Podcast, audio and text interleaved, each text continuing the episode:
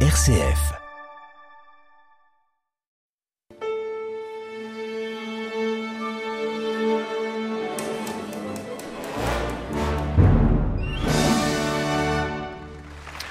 Bonsoir et bienvenue dans ce nouvel épisode au cœur de l'Orchestre national de Lyon. Nous allons être au cœur et au corps ce soir puisqu'il s'agit du corps de Manon Souchard, le corps l'instrument bien sûr. Bonsoir Manon. C'est à la radio, je précise le COR. Vous êtes donc une corniste. Alors sur le site euh, de l'auditorium, j'ai vu dynamique et passionné. J'en doute pas un seul instant. Vous êtes, vous faites partie de cette euh, dernière génération des musiciens arrivés à l'ONL. Je crois que vous êtes arrivé en 2018. Tout à fait. Donc qui participe à un très très beau euh, renouvellement de l'orchestre. Vous venez de Paris. Oui. Alors je me disais, qu'est-ce qui fait que de Paris, comment de Paris vous voyez IES l'ONL et qu'est-ce qui vous a fait venir à Lyon? Qu'est-ce qui vous attirait dans cet orchestre? Alors, il faut déjà être assez pragmatique dans le, dans le, oui, dans le micro, c'est mieux. Euh, dans l'univers et dans le milieu euh, qu'est la, la, la musique classique de nos jours, on n'a pas tellement le choix si on veut avoir euh, du travail. C'est-à-dire que on peut être intermittent du spectacle, intermittente du spectacle, et, et c'est ce que j'ai fait pendant trois ans.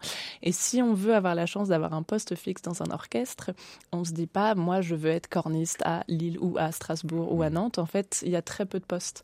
Donc, s'il y a un départ à la retraite, un poste est ouvert, il y a un concours.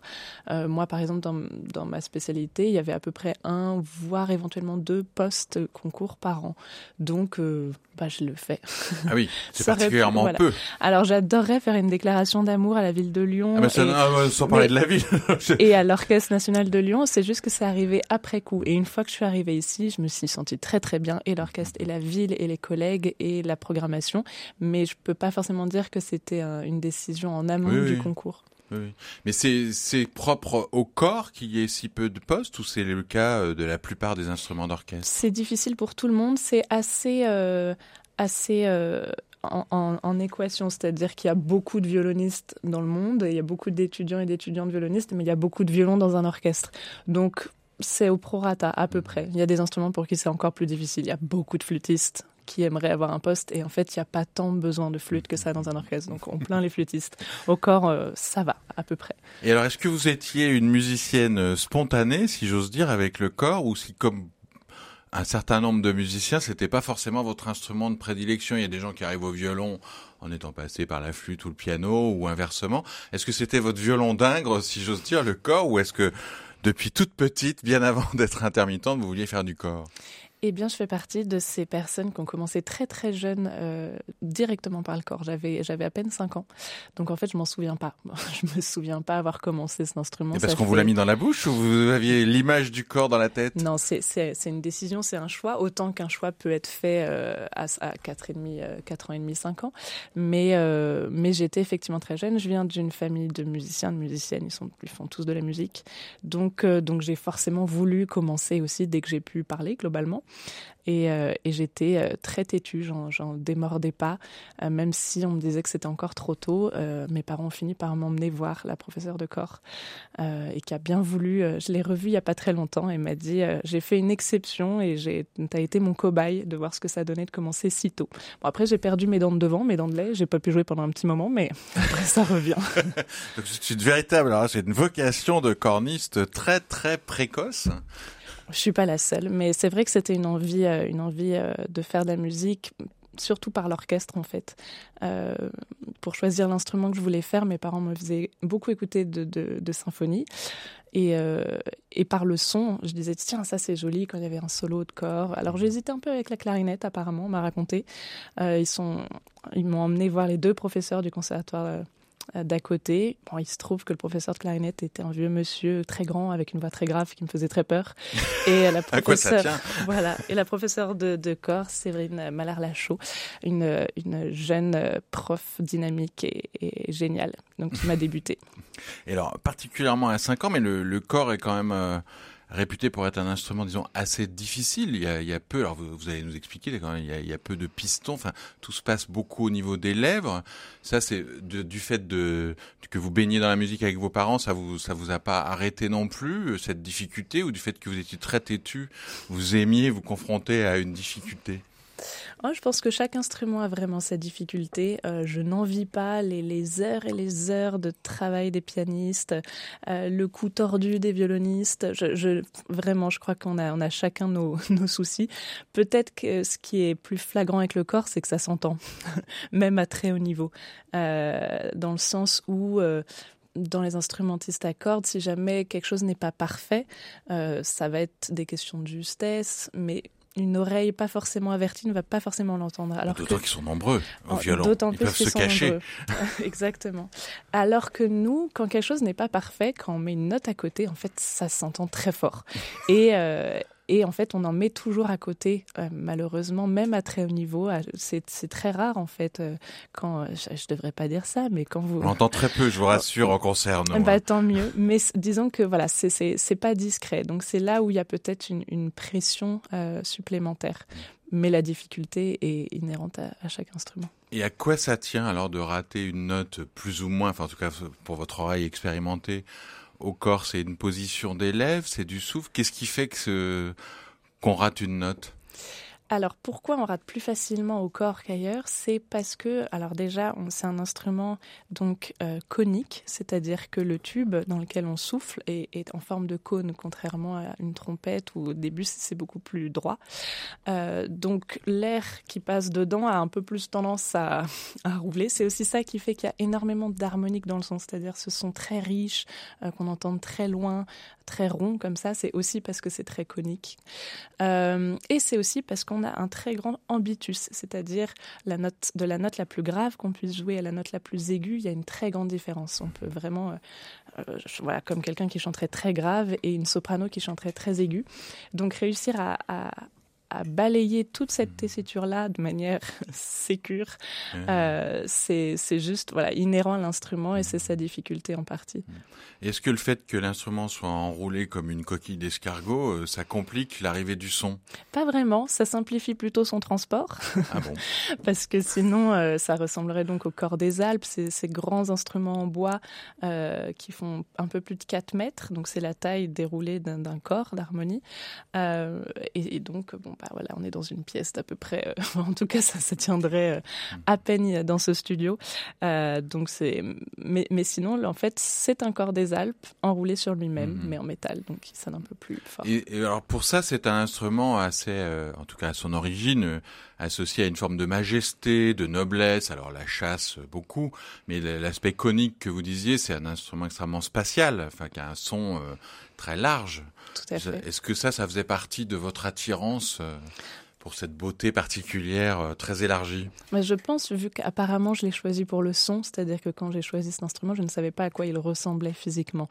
Donc euh, c'est vraiment par le son que mes petites oreilles de, de petite fille de 5 ans, euh, euh, voilà, j'ai décidé que j'aimais cet instrument. Après, j'ai vu qu'il était rond et qu'il brillait et qu'en plus c'était quand même plutôt, jo- plutôt joli et plutôt sympa.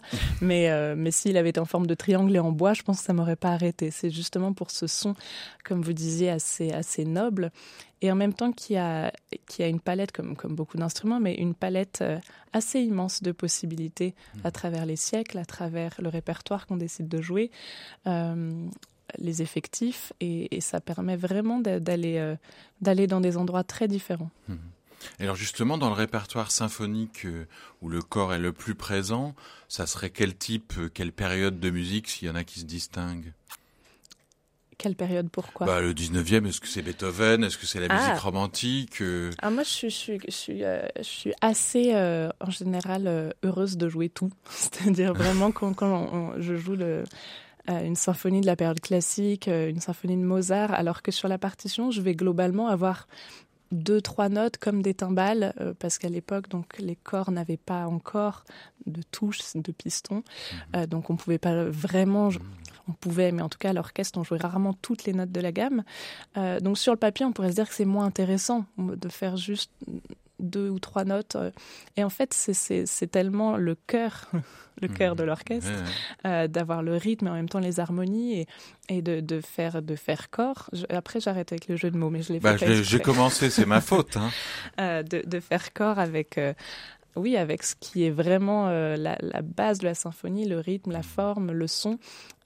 c'est absolument passionnant et en même temps, on peut aller un siècle et demi après être 10 corps, 12 corps sur scène parfois dans, dans des immenses poèmes symphoniques ou symphonies, par exemple, de Strauss, et, et jouer à l'unisson un, très grand thème avec les violoncelles. Et là, c'est le lyrisme absolu et ça, ça, donne des frissons. C'est incroyable de, de, vivre ça de l'intérieur. Mm. Donc euh, oui, c'est tout ça que j'aime. Alors on va entendre d'abord comme, euh, comme premier extrait l'arrivée du corps dans la base de la symphonie, c'est une symphonie de Beethoven, c'est la troisième, c'est l'héroïque où vous étiez avec Nicolas Sepp Snyder euh, sur l'auditorium il y a un ou deux ans, je pense. C'est ça. À peu près. Une très très belle version. Donc c'est d'abord la clarinette que vous n'avez pas joué, Manon, euh, les bois, qui annonce l'arrivée du corps dans l'héroïque par l'Orchestre national de Lyon et Nicolas Sepp Snyder.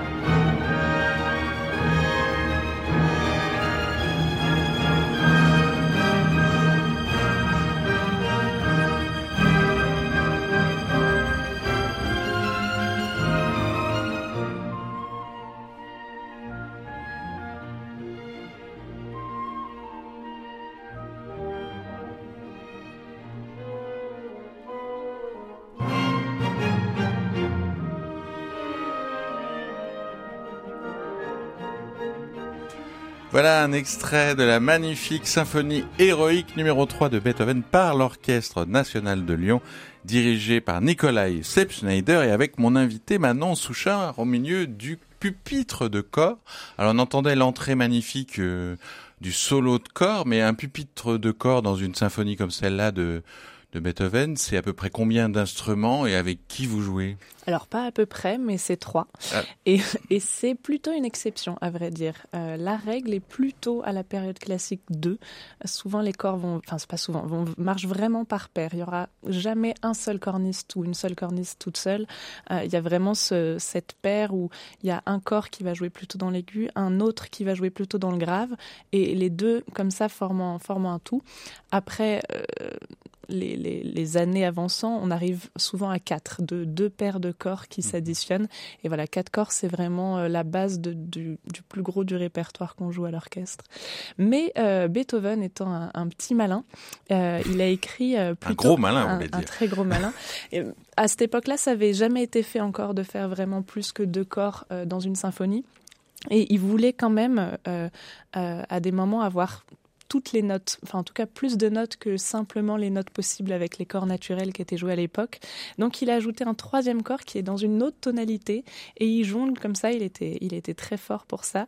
Euh, le, deuxième corps jouant en même temps le deuxième du premier corps et en même temps le deuxième du troisième corps. Mais c'est un peu technique. En tout cas, ce qu'il faut retenir, c'est qu'un pupitre de corps, la majorité du temps, c'est quatre. Euh, les corps impairs, c'est-à-dire les corps 1 et 3 jouant dans l'aigu, et les corps pairs, les corps 2 et 4 jouant dans le grave. Et donc, vous aimez tout faire, donc vous faites ou l'aigu ou le, ou le grave selon, ou vous êtes plus prédisposé euh Alors, j'aime tout faire, on aime tous tout faire, mais à vrai dire, on est assez spécialisé. Moi, je suis corps grave. À l'Orchestre National de Lyon, on est sept cornistes. Ah il, y en a, il y a deux corps solos, donc qui jouent euh, Guillaume Tétug et Gabriel Dambricourt, qui jouent les, les, parties de premier corps à tour de rôle, euh, qui sont donc corps aigus. deux troisième corps, Yves Stoker et Paul Tanguy, qui sont également, donc, comme je l'ai dit, troisième corps, donc Aigu. Merci. Et nous sommes trois corps graves. On suit, hein. Vous suivez, c'est bien, je vérifiais. Euh, trois corps graves, donc moi je joue euh, deuxième corps, principalement aussi quatrième corps. Et si on est plein de corps, sixième, huitième, tout ce qui est pair. Mhm. Donc non, je suis corps grave. Mais vu que l'écriture est, doublée comme ça chez la plupart des compositeurs, faut, comme pour n'importe quel pupitre, mais peut-être plus qu'un autre pupitre, il faut quelque chose de très solidaire et de très homogène euh, dans le son qui est difficile, si je vous ai bien écouté, à avoir, puisque à cause du fait de cette difficulté euh, D'ambitus. D'ambitus, tout à fait. C'est une des spécificités d'ailleurs de cet instrument, de se spécialiser euh, en fonction de la tessiture, euh, c'est-à-dire si on est plutôt dans l'aigu ou plutôt dans le grave. Il n'y a pas trop d'autres exemples hmm. parce que dans les autres instruments, si on veut aller plus aigu, on change d'instrument. Par exemple, une flûte qui va aller dans l'aigu va prendre une flûte piccolo. Nous, on change pas d'instrument, hmm.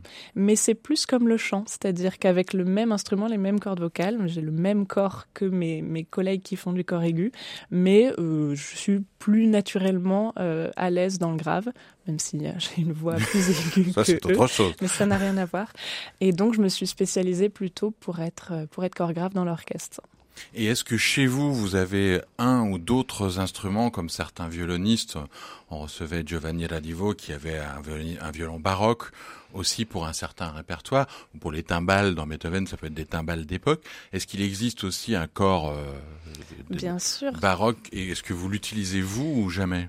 Euh, Tout à fait. Donc, ce sont les corps naturels dont j'ai euh, brièvement que j'ai brièvement évoqué tout à l'heure, donc qui n'ont pas encore de, de piston. C'est vraiment basiquement un, un, tuyau enroulé sur lui-même et en fonction de la tonalité dans laquelle on veut jouer, on rajoute euh, des longueurs. Donc, un tuyau plus il est long, plus ça sonne grave, et plus il est court, plus ça sonne aigu. Donc, euh, si on joue une symphonie de Mozart qui est en Do, et eh ben on met un petit tube, il y a écrit Do dessus, et hop, on peut faire tous les Do et toutes les notes qui vont bien avec Do. Et si on change de symphonie, hop, on change de, tuyau. Ça, c'est le, on appelle ça des tons. Euh, le corps naturel, oui. Donc, on essaie, euh, on est, on est quelques-uns, oui, à l'Orchestre national de Lyon à aimer ça. C'est pas dans nos prérogatives, mmh. mais quand on peut et qu'il y a du répertoire qui s'y prête, on aime bien les prendre, oui. Vous aviez d'ailleurs euh, joué récemment du Mozart ou des choses un petit peu plus un petit peu plus avant Beethoven, mhm. euh, disons. Et il y a Lucie Bavrel qui allait vous écouter répéter. Alors là, le pupitre de corps est très en forme, avec un chef très en forme qui s'appelle Jan Willem Defren, qui était très heureux du son. Et là, on entend toute la puissance aussi du corps. Donc on est sur la scène de l'Auditorium de Lyon, c'est Jan Willem Devren J'espère que je prononce bien son nom. Je ferais pas mieux. J'aurais dit De Vrint, mais... Et donc c'est Manon Souchard qu'on va entendre avec le pupitre de corps dans, dans cette scène de répétition.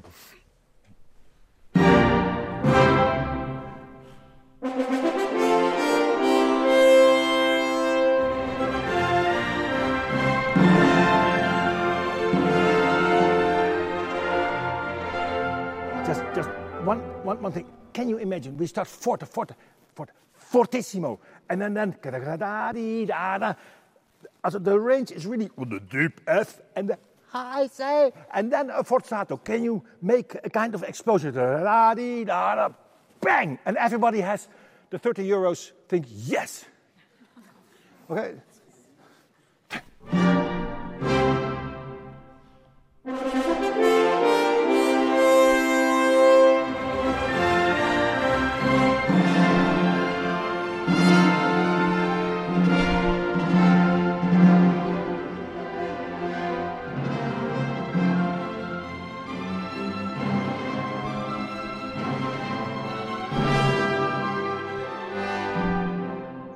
Just one question. I, I think horns, it's very important for you that you really listen to the violas. Wampa, bum, bing, piam. We cannot avoid them. It's like always. No, no. Can we do once more?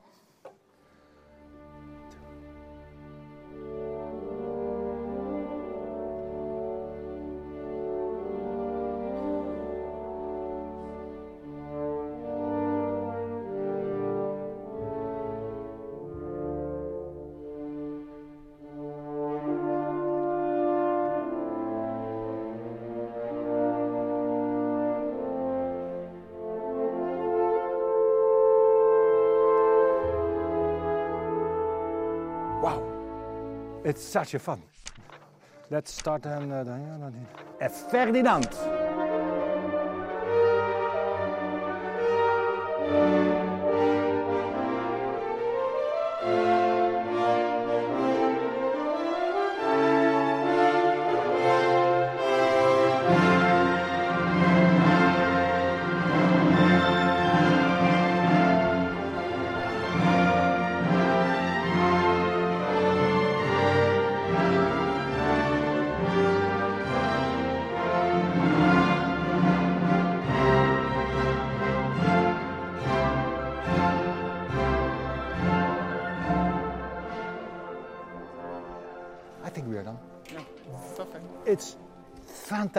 It's great. What a sensation. That's peace and then playing like this. Bravo. See you tomorrow. Bravo.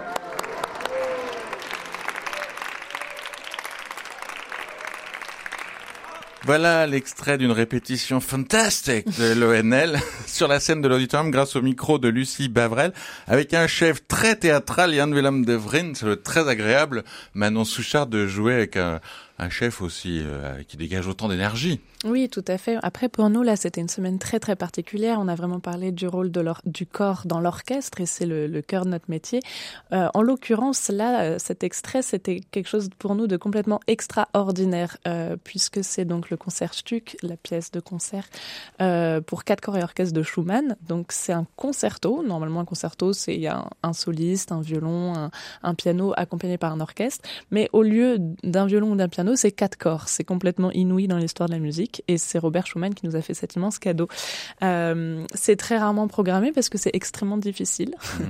Euh, donc voilà, je crois que la dernière fois que l'Orchestre national de Lyon a programmé cette pièce, euh, c'était il y a une quinzaine d'années. Voilà, donc c'est vraiment un peu l'événement pour les cornistes et d'être voilà, d'être à la place euh, de- du soliste et de, de faire cette pièce qui est certes euh, extrêmement technique et difficile, mais, mais surtout très très belle. Euh, donc on était dans un rôle très différent. Euh, magnifiquement porté par, par en effet Yann Willem de Frint, mais c'est c'est une place euh, euh, très différente euh, par rapport à quand moi je suis dans l'orchestre et qu'on voit vraiment le ou la chef d'orchestre euh, mener les, les répétitions. C'était une place très différente pour nous. Mais vous avez eu, euh, j'ai vu des places très différentes que celles à l'intérieur de l'orchestre, et notamment vous aviez joué dans un opéra sur scène, si j'ai bien compris, une, création qui s'appelait Le Premier Meurtre d'Arthur Lavandier. Ça, c'était à l'Opéra de Lille avant de venir à Lyon. Donc cette dimension et de création euh, musicale et de présence scénique, c'est quelque chose aussi que vous pouvez tout à fait aimer dans votre rôle de corniste. Oui, tout à fait. C'est vrai qu'on s'est concentré sur euh, sur mon métier à l'Orchestre national de Lyon, mais avant d'a- d'avoir, euh, avant et pendant, euh, au-delà en tout cas d'avoir un poste fixe, je suis avant tout musicienne et et dans les semaines où on n'est pas à l'orchestre, eh ben, on aime bien quand même faire d'autres projets. Ça peut passer par la musique de chambre, ça peut passer par plein de choses, par de la création contemporaine notamment. Vous avez cité ce projet effectivement avec l'ensemble Balcon où c'était un, un challenge d'apprendre, euh, il me semble, 37 pages de musique contemporaine par cœur, euh, déguisé. J'étais en homme barbu, si vous voulez tout savoir. Euh, 37 pages de musique contemporaine en homme barbu sur la scène par cœur, c'est pas mal. Voilà, mais c'est voilà, c'est en tout cas toujours gratifiant euh, de faire plein d'autres projets. Là, par exemple, je suis en train de monter euh, euh, une création, euh, une commande de de Radio France au compositeur Charles David Weinberg qui sera enregistré à l'auditorium de Radio France en avril euh, pour Corsol et, et électronique en temps réel. Donc voilà, c'est toujours euh, d'essayer d'ajouter, enfin d'ajouter, en tout cas de, de participer à, à la musique d'aujourd'hui. Euh, c'est c'est toujours passionnant. Oui. Donc là, vous serez soliste avec de la musique électronique euh, en temps réel qui vous accompagne, c'est ça? Exactement. De ce que j'ai compris, euh, parce que la pièce n'est pas encore créée, euh, c'est pas une bande son euh, au sens où souvent quand on parle d'électronique, il y a un instrumentiste et accompagné par une bande son qui est figée. Là, c'est vraiment quelque chose de mathématique où la machine, l'ordinateur calcule des fréquences. Donc, en fonction de ce que joue, le son d'électronique change à chaque fois. Mm. Donc on vous écoutera sur la scène de l'auditorium, notamment dans la troisième de Malheur euh, à venir, euh, Manon Souchard, à la radio euh, pour ce projet de musique électronique. Et on va se quitter alors, avec ce qui est pour moi l'origine du corps. Moi, c'est le premier air que j'ai entendu ou dans lequel il y avait un solo de corps. C'est un air d'un opéra baroque que j'adore. C'est le Giulio César de Handel. Mmh. Et c'est le Va Tacito et Nascoto de Jules César. Parce que le corps mime la chasse et la ruse de Jules César. Et donc dans la musique, on entend cette dimension théâtrale de votre très très bel instrument. Merci beaucoup Manon Souchard d'avoir partagé votre corps avec nous sur la scène de l'auditorium. On se quitte avec Handel. Très belle fin de soirée à toutes et à tous.